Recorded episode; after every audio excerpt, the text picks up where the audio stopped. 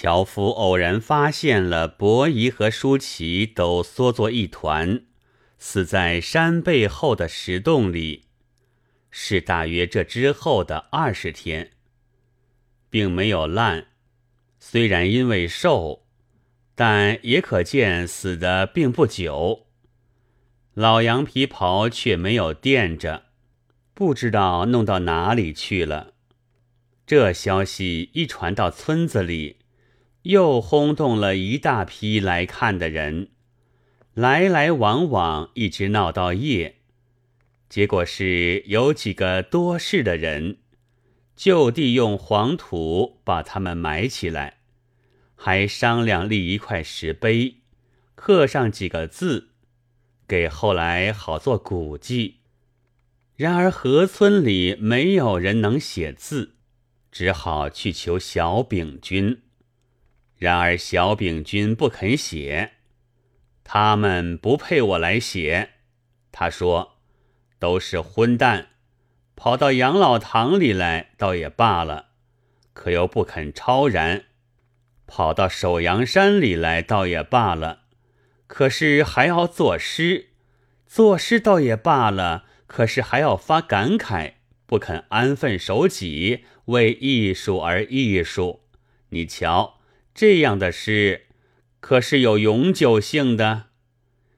上那西山呀，采他的微菜；强盗来带强盗呀，不知道这的不对。神农余下一下子过去了，我又哪里去呢？哎哎，死吧！命里注定的晦气。你瞧，这是什么话？温柔敦厚的才是诗，他们的东西却不但怨，简直骂了。没有花只是刺，尚且不可，何况只有骂？即使放开文学不谈，他们撇下祖业，也不是什么孝子。到这里又积善朝政，更不像一个良民。我不写。文盲们不大懂得他的议论，但看见声势汹汹，知道一定是反对的意思，也只好作罢了。伯夷和舒淇的丧事就这样的算是告了一段落。然而夏夜纳凉的时候，有时还谈起他们的事情来，有人说是老死的。有人说是病死的，有人说是给抢羊皮袍子的强盗杀死的，后来又有人说，其实恐怕是故意饿死的，因为他从小炳君府上的丫头阿金姐那里听来，这之前的十多天，他曾经上山去奚落他们了几句，傻瓜总是脾气大。大约就生气了，绝了时撒赖，可是撒赖只落得一个自己死。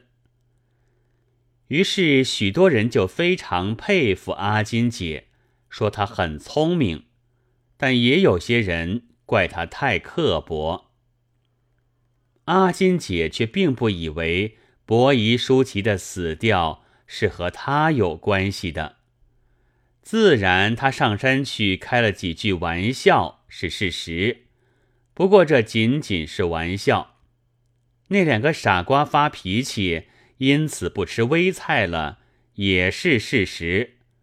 不过并没有死，倒招来了很大的运气。老天爷的心肠是顶好的。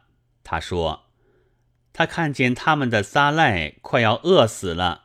就吩咐母鹿用他的奶去喂他们。您瞧，这不是顶好的福气吗？用不着种地，用不着砍柴，只要坐着，就天天有鹿奶自己送到你嘴里来。可是贱骨头不识抬举，那老三，他叫什么呀？德不进步，喝鹿奶还不够了。他喝着鹿奶，心里想：这鹿有这么胖。杀它来吃，味道一定是不坏的。一面就慢慢的伸开臂膊，要去拿石片，可不知道鹿是通灵的东西，它已经知道了人的心思，立刻一溜烟逃走了。老天爷也讨厌他们的贪嘴，叫母鹿从此不要去。